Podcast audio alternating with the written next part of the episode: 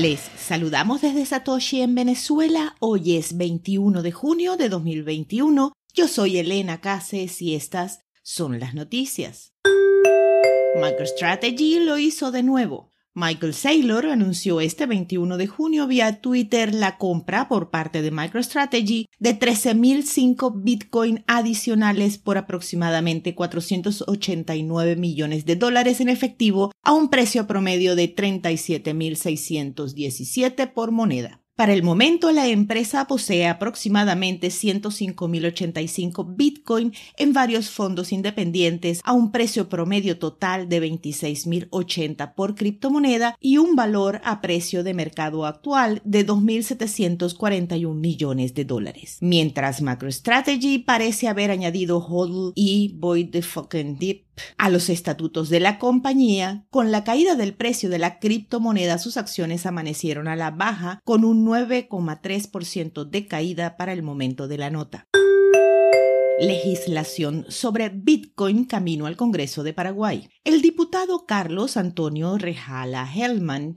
del partido Hagamos prepara un proyecto de ley que busca legalizar el uso de criptomonedas en Paraguay como medio de pago, informó un medio local el 18 de junio. El proyecto de ley establecerá que cualquier transacción dentro del territorio nacional se puede realizar con Bitcoin y el Estado se encargará de promover y capacitar a los diferentes sectores para que puedan acceder a esta nueva forma de pagos electrónicos, dijo el comunicado. El congresista reveló a principios de este mes que está trabajando con el CEO de bitcoin.com.py, Juanjo Benítez Rickman, y la comunidad criptográfica paraguaya. El proyecto tiene fecha tentativa de presentación el 14 de julio.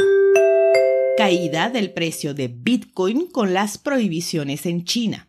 Bitcoin tuvo un fin de semana movido, siempre a la baja, luego de las múltiples prohibiciones puestas en efecto en China. Por un lado, el cierre y migración efectiva de granjas de minería producto de la puesta en marcha de una regulación destinada a proteger la producción de electricidad en los meses de verano de gran demanda. Por el otro lado, el Banco Popular de China, el banco central del país, ha emitido un comunicado donde ordenó a los bancos asistentes a una reunión oficial que convocó a las instituciones financieras más grandes que cortaran cualquier canal de financiación para los comerciantes de criptomonedas over the counter, trading y minado si los encontraban. El Banco Central de Portugal otorga sus primeras licencias a casas de cambio. El Banco de Portugal ha otorgado licencias operativas a intercambios locales de criptomonedas por primera vez anunció que las bolsas portuguesas Cryptoloja y Mind the Coin ahora se clasificaron como proveedores de servicios y activos virtuales. Actualmente son los únicos dos incluidos en la lista que el banco emitió en su sitio web. La decisión del Banco de Portugal ha tardado nueve meses en tomarse y autoriza a las dos casas de cambio a realizar servicios de intercambio entre activos virtuales y monedas fiduciarias, así como entre diferentes activos virtuales. También los cubre para los servicios de transferencia, custodia y administración de esos activos.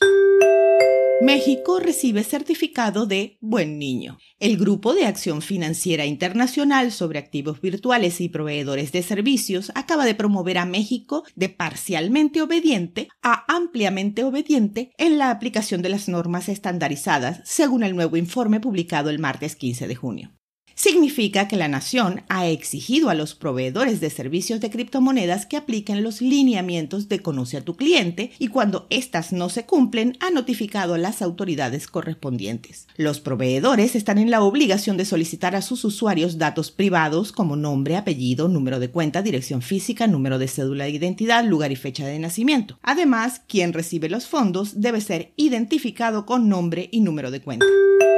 A las dos y media de la tarde, hora Venezuela, el precio de Bitcoin es de 32.300 dólares con una variación a la baja en 24 horas de 6,86%. El hash rate es de 104.040. Esto fue el Bit desde Satoshi en Venezuela.